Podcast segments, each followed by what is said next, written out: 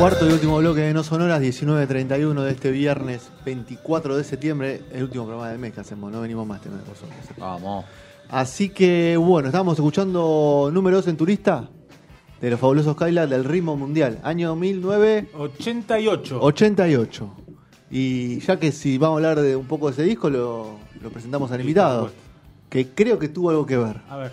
El señor Mario Breuer. Mario, ¿cómo estás? Federico, Sergio y Gastón te saludan por acá. ¿Qué dicen chicos? ¿Cómo les va? ¿Cómo están ustedes? ¿Bien vos? Este, bien, bien, bárbaro. Vale. Recién, recién llegado a la ciudad de la furia. Ah, muy bien, bienvenido entonces. Muchas gracias, muchas gracias. ¿Te acordás Este- algo de este disco? Mira, ya que Sí, sí, sí. Sí, me acuerdo muchísimas cosas de este disco. Este disco fue un disco increíble, eh, primero y ante todo porque eh, eh, con- contó con la presencia de la soberana. Sí. este, Celia Cruz. y de Celia, sí, sí, claro, Celia Cruz, y ya su sola presencia fue una cosa tan increíble, fue tan lindo con que su personalidad. Yo creo, yo creo que con ella terminé de entender lo que quiere decir eh, eh, eh, tener, es tener como una personalidad explosiva, el carisma. Yo creo que aprendí eh, a entender qué es el carisma cuando la conocí a, a Celia. Este, increíble. Pero aparte, aparte nada, eran años muy intensos del rock, venían, venían de, de hacer un disco muy exitoso, este, los Cadillacs con mi, con mi hermano, con mi hermano Andrés Calamaro, y con ese disco les ido muy bien. Y después tuvimos la oportunidad, que esto fue increíble, esto fue muy bueno. En algún momento el sonidista de ellos, este, Walter Chacón, no pudo hacer una serie de, una serie de shows, entonces me preguntaron si yo podía ir a hacer una gira por el sur con ellos. Y esa gira fue increíble, esa gira pasaron cosas tremendas. Alguien se- en esa época no era tan común, pero alguien tenía una, una filmadora de video y a veces a la noche nos poníamos a hacer como películas, películas de terror. El proyecto Blair Witch. ¿Y dónde quedó esos videos, no? Proyecto K. No, no, sí, el mo- bueno, pues puedo adelantar sin, sin, sin temor a que después venga el gordo Flavio a decir cómo me vas a spoilear así, pero recuerdo la producción de un cortometraje llamado El monstruo pute. Hermoso. Y Mario, El maquillaje, perdón, el maquillaje, creo que lo habíamos, lo habíamos maquillado a Fernando sí. y con, con papel de con papel de higiénico mojado en la cara y con una cierta con una cierta iluminación impresionaba un montón. Y nombraste ahí a Celia como un personaje que, que- que- que te marcó, que te llamó la atención, y que, sí, diferente. ¿Con qué otro personaje, mujer, hombre, te encontraste en tu carrera? Así, de, esa, de, esa- de ese calibre. Bueno, algunos Carlos Albertos, ¿Eh? algunos Carlos Albertos, Tranqui. García, sí, García Moreno, este, Solari. Solari, gente, gente así de, de- de un, de un carisma muy fuerte. Tuve, tuve oportunidad de, trabajar con Andrew Oldham, eh, productor de los Rolling Stones, a quien después convocamos para, para trabajar con los, rat- con los ratones paranoicos. Y funcionó, eso funcionó bien. Sí, sí, eso sí. Eso anduvo bien. Pero, pero he conocido gente eh, muy grosa, con mucho carisma, y casi siempre ese carisma viene atado a una enorme humildad. Uno dice, no, tremendo carisma.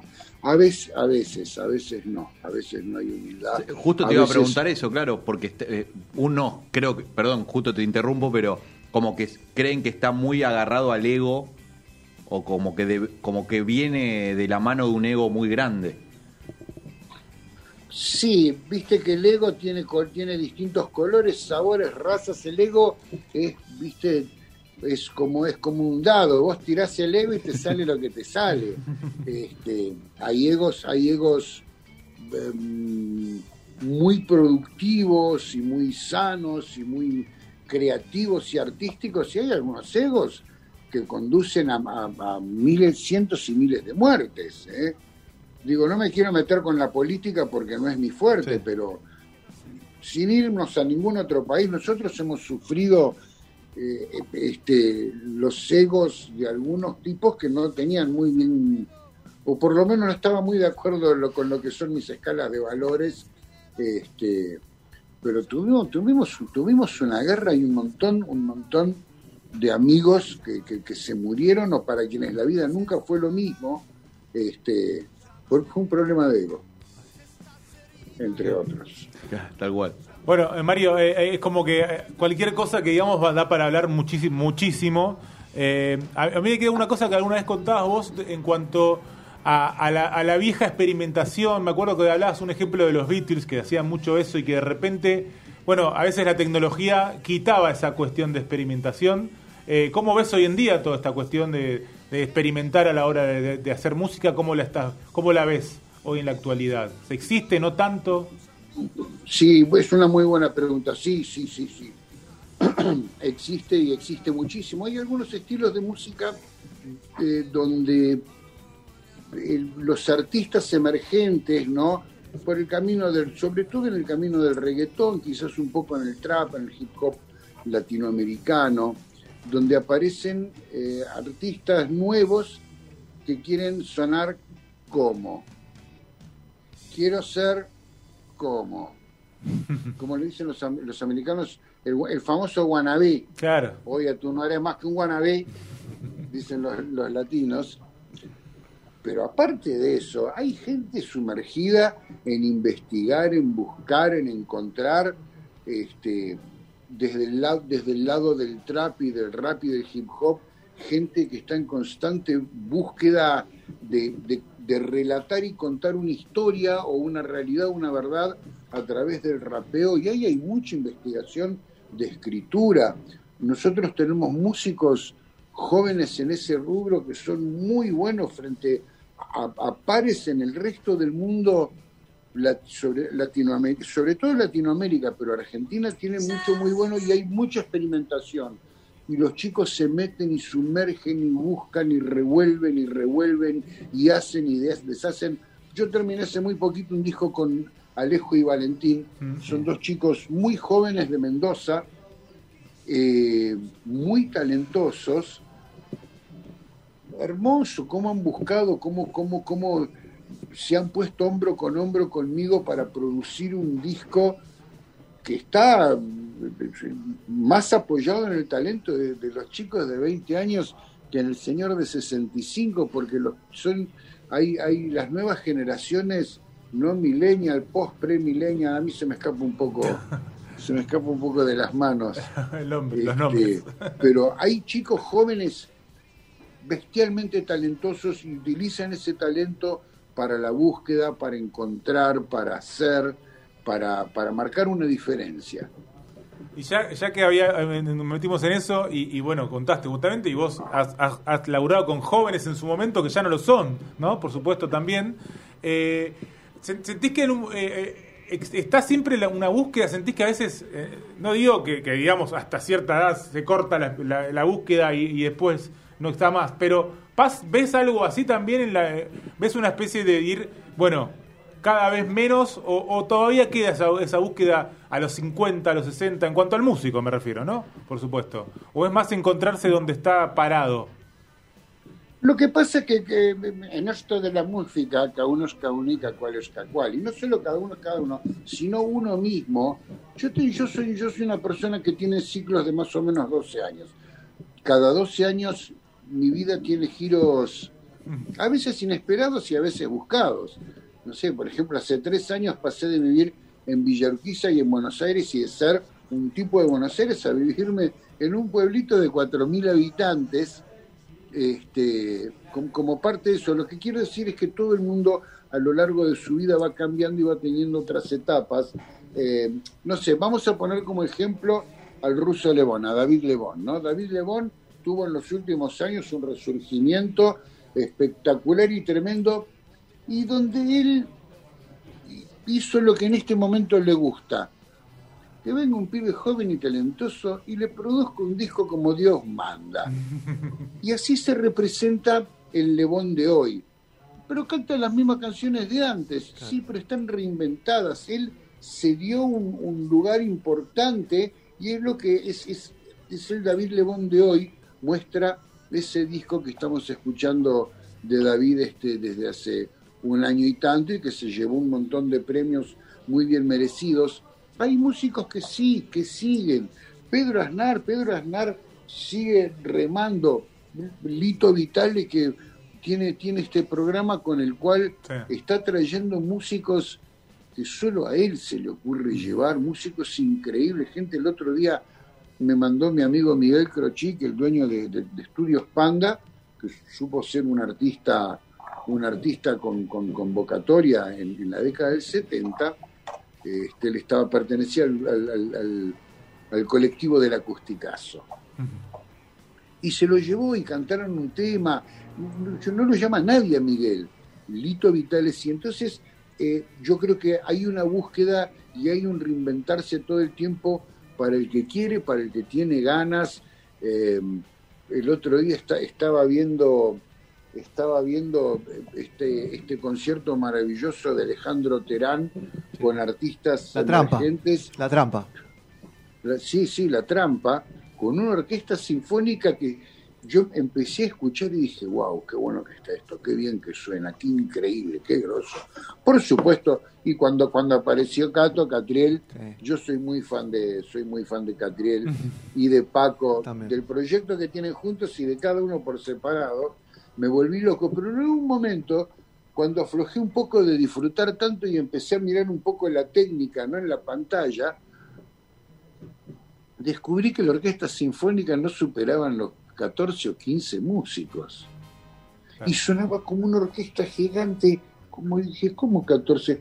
Son cuatro bronces, cuatro cuerdas, un chabón con el teremín jugando con las manos, Samalea con Samalea del casco, increíble, increíble. Y eso también es búsqueda. Que un tipo de cincuenta y pico de años, es un arreglador este, y compositor también, por supuesto, este, se involucre con la música, eh, con, los chicos de 20, de 22, de 25, significa que sí, que hay búsqueda. Yo sigo buscando todo el tiempo, yo como ingeniero y como productor, eh, como decían ustedes, mucha gente con la que ya laburé, que cuando yo laburé, no era gente ni muy ni, tan conocida, ni tan famosa, ni tampoco como hoy se lo llama muchos de ellos pilares de un no de una de, un, de, una cultura de rock y de unas de unas décadas muy fuertes este siempre sigo buscando a ver qué hay entre entre los jóvenes eh, en, lo nuevo y es, qué sé yo por eso digo cada uno tiene su propia manera de interpretar, de evolucionar. El que deja de evolucionar, el que se queda en la misma, no sé, se va a aburrir. y hoy, Mario, ¿qué te, seduce para subirte a un proyecto de como productor o como ingeniero?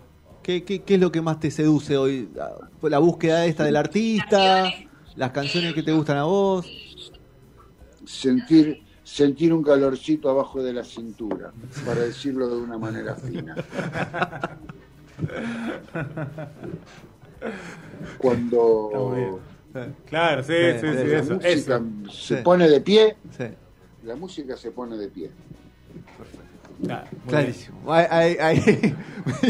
Yo hablaba, bueno, obviamente, de estos, eh, obviamente, como laburó con tanta gente que en su momento no era ese ícono que hoy, que hoy que hoy lo es. Eh, es liviana también la pregunta, pero ¿alguno, alguno no le tenías la fe que, que después logró? ¿Alguno decías, esto no, no, lo veo y sin embargo terminó siendo algo histórico para, para, este, para este país?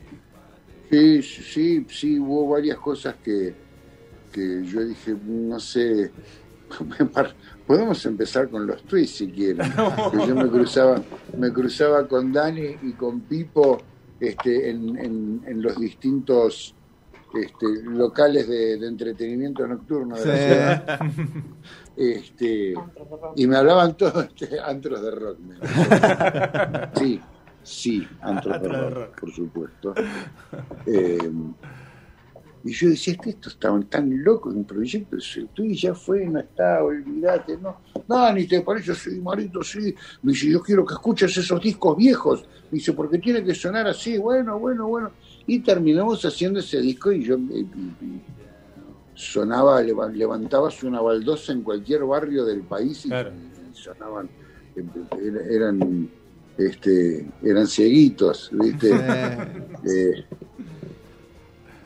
Em, y así un me, me, ha, pasado y me ha pasado, me ha pasado, y, todo lo contrario, me pasó, por ejemplo, les voy a contar esto, les va, les va a interesar, me pasó con un disco, una banda que produjimos junto con Andrés Calamaro su primer disco, y el disco fue increíble, espectacular, y Calamaro había puesto mucho de música, y entonces cuando hicieron su segundo disco, decidieron que querían un productor como más como de lo técnico, no tan musical, no que, no que cambie tanto la música que llevamos al estudio. Estamos hablando de Don Cornelio y la Zona. Este, el primer disco de Don Cornelio, por supuesto, es un disco increíble.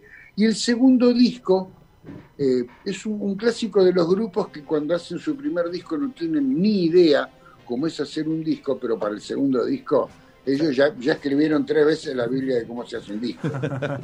De un año, de un año para el otro. Tan típico, ¿no? entonces ellos ya tenían todo claro. Hicimos el disco y yo estuve en desacuerdo con un montón de cosas. No me quedó como un buen recuerdo. La verdad que es un disco que nunca volví a escuchar. Me quedó mal, me quedó mal en la cabeza. ¿Y sos de, escuchar, ahí dijiste que de, escuchar, ¿sos de escuchar mucho tus discos? ¿Esos discos que laburaste, sos de escucharlos mucho o, de vez en cuando? Sí, pero espera, espera cómo terminó esto. 30 años después me cruzo con un chabón y me dice, ¡uh, maestro capo! Dice, usted hizo el mejor disco, el, el disco revolucionario del, del rock de los 80, ¿Y de estamos hablando? Patria o muerte, maestro. Y dije, uy, este me, este me está ganando. Me está cagando. me escuchó, me escuchó por ahí.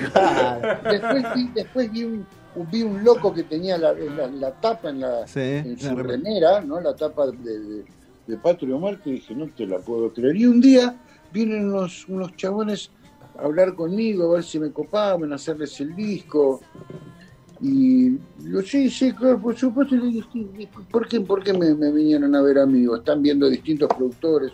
No, no, porque usted, maestro, hizo el mejor disco de la historia universal de la música. Usted produjo, grabó y mezcló Patrio, Muerte. Y yo dije, ¿estamos hablando en serio?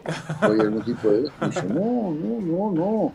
No, es un disco antológico. Dice, para mucha gente es un disco fundamental. Y que yo digo, me dan siete minutos. Entonces me di vuelta, agarré la computadora de, donde laburo, puse Spotify, busqué este, el disco y lo escuché después de, no sé, treinta y pico de años, estaba así sentado escuchándolo, sí, y sigo estando en desacuerdo con un montón de cosas como lo estuve en su momento, pero la verdad es que lo redescubrí ese disco. Entonces me han pasado este tipo de cosas cosa que yo pensé que iba a ser una porquería y hoy Patio Muerte es como es un, disco tremendamente emblemático, como los discos, como algunos discos de, dos minutos, que uno diría... Claro, sí, Valentina Alcina, por ejemplo. Ahí va. Palabras mayores, Total. Catarata de hit. Eh, bueno, Mario, vas a estar ahí en el Richards ahí el, el, sábado 2 a las 2 de la tarde. ¿Qué, o sea, ¿cómo encaras una charla? Eso, ¿Por dónde arrancás? ¿Lo puedes spoilear un poquito? o sea, obviamente la gente se va a acercar igual. Sí, sí, sí, sí, claro que sí. Mira, voy a arrancar. En realidad, la idea de esto es un poco también la idea. Tiene la misma filosofía que mi libro Rec and Roll. No es eh, como, así como el libro no era un libro hecho para músicos, ingenieros de sonido, productores, periodistas de música, sino era para que lo entienda todo el mundo y, funcionó porque me han llamado este, novias y madres de ingenieros que se compraron el libro y que dijeron, a ver, ¿de qué se trata? ¿Qué es lo que le tan interesado? Y la señora, la mamá del guitarrista, entendió todo y la novia, este, que es enfermera, también entendió todo, con lo cual está bien. Entonces la idea de esta, de esta charla es un poco el mismo tenor. Voy arrancando dando un micro curso de cómo grabar, cómo grabar un disco este, en el fondo de su casa. No, un curso de cómo se hace, porque mucha gente no tiene muy claro cómo se hace un disco. Entonces, después de, después de dar cursos de 12 o 16 o 24 horas donde yo explico y enseño a grabar, este dura algo entre 7 y 13 minutos y solamente lo pueden tomar gente que tenga cinturón de seguridad brochado y barbijo. Porque es así de intensidad, pero está buenísimo. Para mí siempre es un reto. A mí me gusta mucho, mucho ese lugar que tienen ustedes adelante del micrófono. A mí siempre me toca poner el micrófono para allá. Sí. Pero a veces también me gusta tener el micrófono para acá y me llevo bien. Soy amigo, el micrófono me quiere. El micrófono me quiere y las cámaras me aman, digamos lo que se diga. Ah, ahí hablabas eso. No, pero esto, arranco así, arranco explicándole a la gente muy fácil y muy simplemente cómo se hace un disco y a partir de ahí voy a ir, voy a ir contando pequeñas anécdotas de distintos discos que hice. La verdad que hay una lista planteada por mí y, la gente que va también puede preguntar y no es necesario saber nada y es una charla que, a ver, la tenés que cortar. En algún momento la tenés que, tenés que levantar e irte. en algún momento decís, bueno, me voy, porque te vas a otra cosa. Porque si vos le, abrís pregunta, estás al horno, Mario. Si arrancamos con las preguntas, sí, bueno, este, nada, va, va, va, a haber, va a haber un espacio para eso. Pero un poco contar, contar anécdotas, porque yo me di cuenta que, si bien hay un bagaje importante de anécdotas que yo prefiero no contar porque involucran por ahí la intimidad de amigos, de músicos, de profesionales, y yo no sé hasta qué punto ellos quieren que la gente se entere de alguna de sus intimidades, ¿no? De qué color son los calzoncillos de Charlie García, si usa boxer, si usa slip.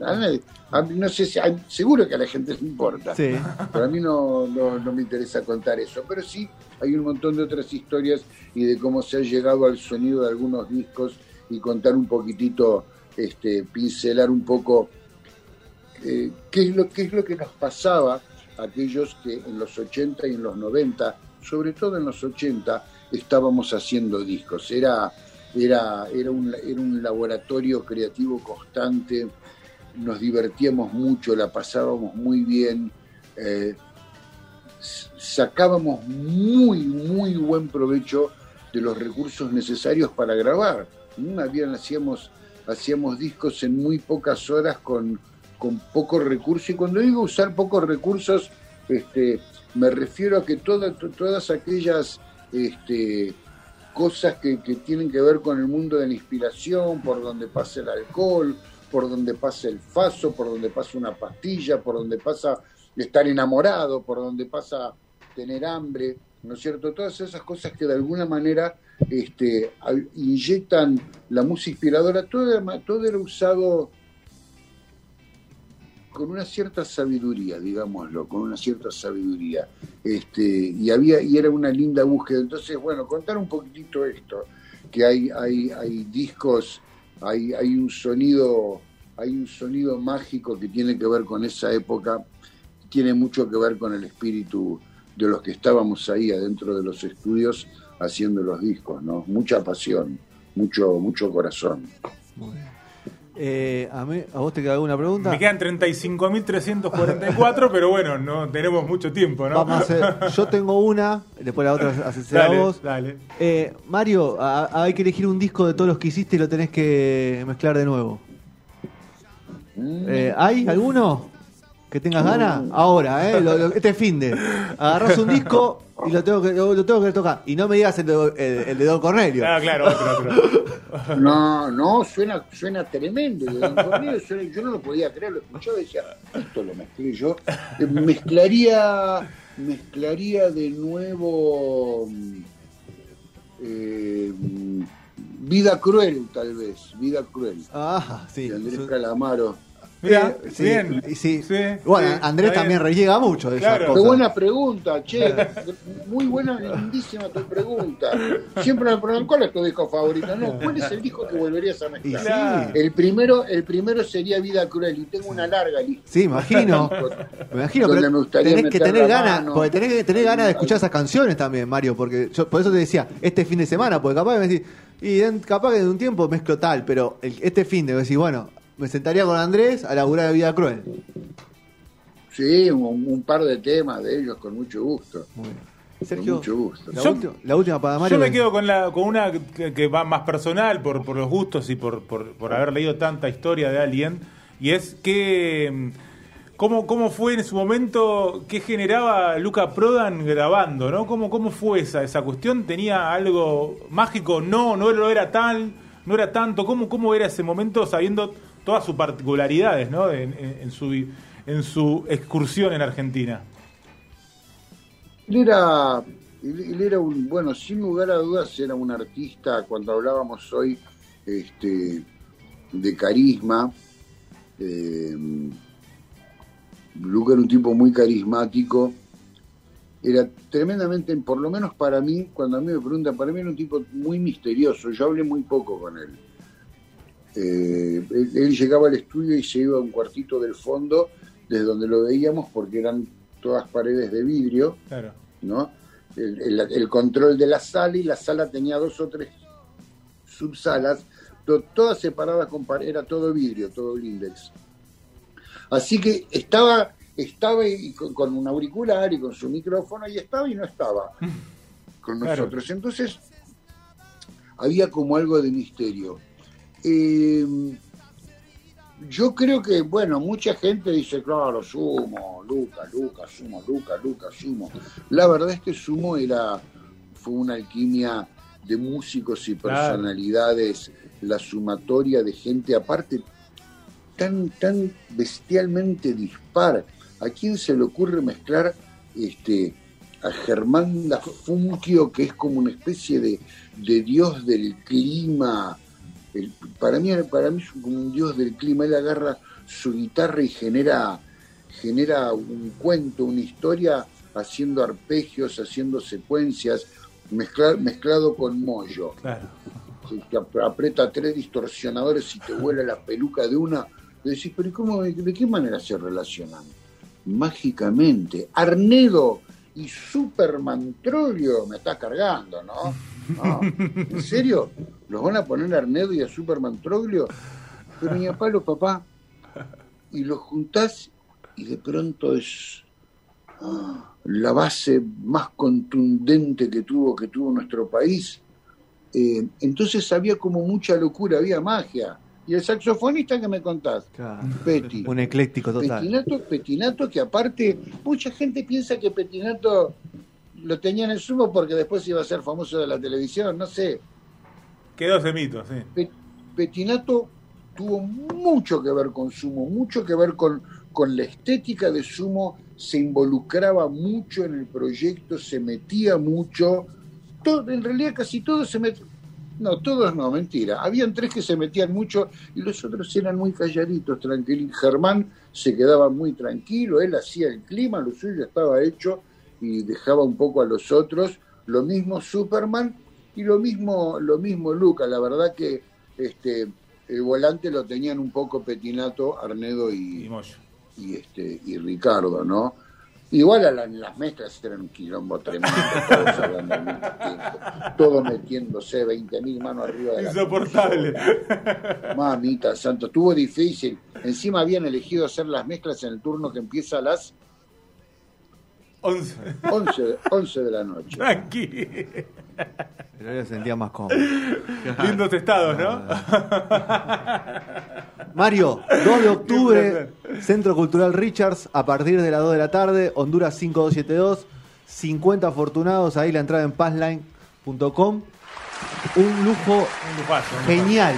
Ahí tenemos un, compañero que no está hoy, que es fanático de, tu historia, de todo, leyó el libro, cuenta siempre. Así que en otro momento lo, te cruzaremos de nuevo y, lo charlaremos más, más tranquilo. Va a ser un gusto, va a ser un placer esto. La verdad que eh, a través de las redes lo empezamos, lo, lo, está comunicando magistralmente Erika y empezamos a recibir un montón de pedidos de distintos, este, incluso llegó hasta un pedido de Honduras. Bien. Honduras. Honduras. El tipo dijo, ¿van a venir acá a Honduras? No, no, no, es en la calle Honduras. Ah, pero yo quiero que vengan a Honduras. ¿Qué? Así que nada, va a estar muy bueno, va a estar muy divertido, va a estar lleno de conocimiento, lleno de historias muy simpáticas, historias de discos que hicieron historia, este, va a estar bárbaro. Vengan zen, muy zen. Abrazo grande, Mario. Beso a Erika también por ahí. Bueno, gracias a ustedes, chicos.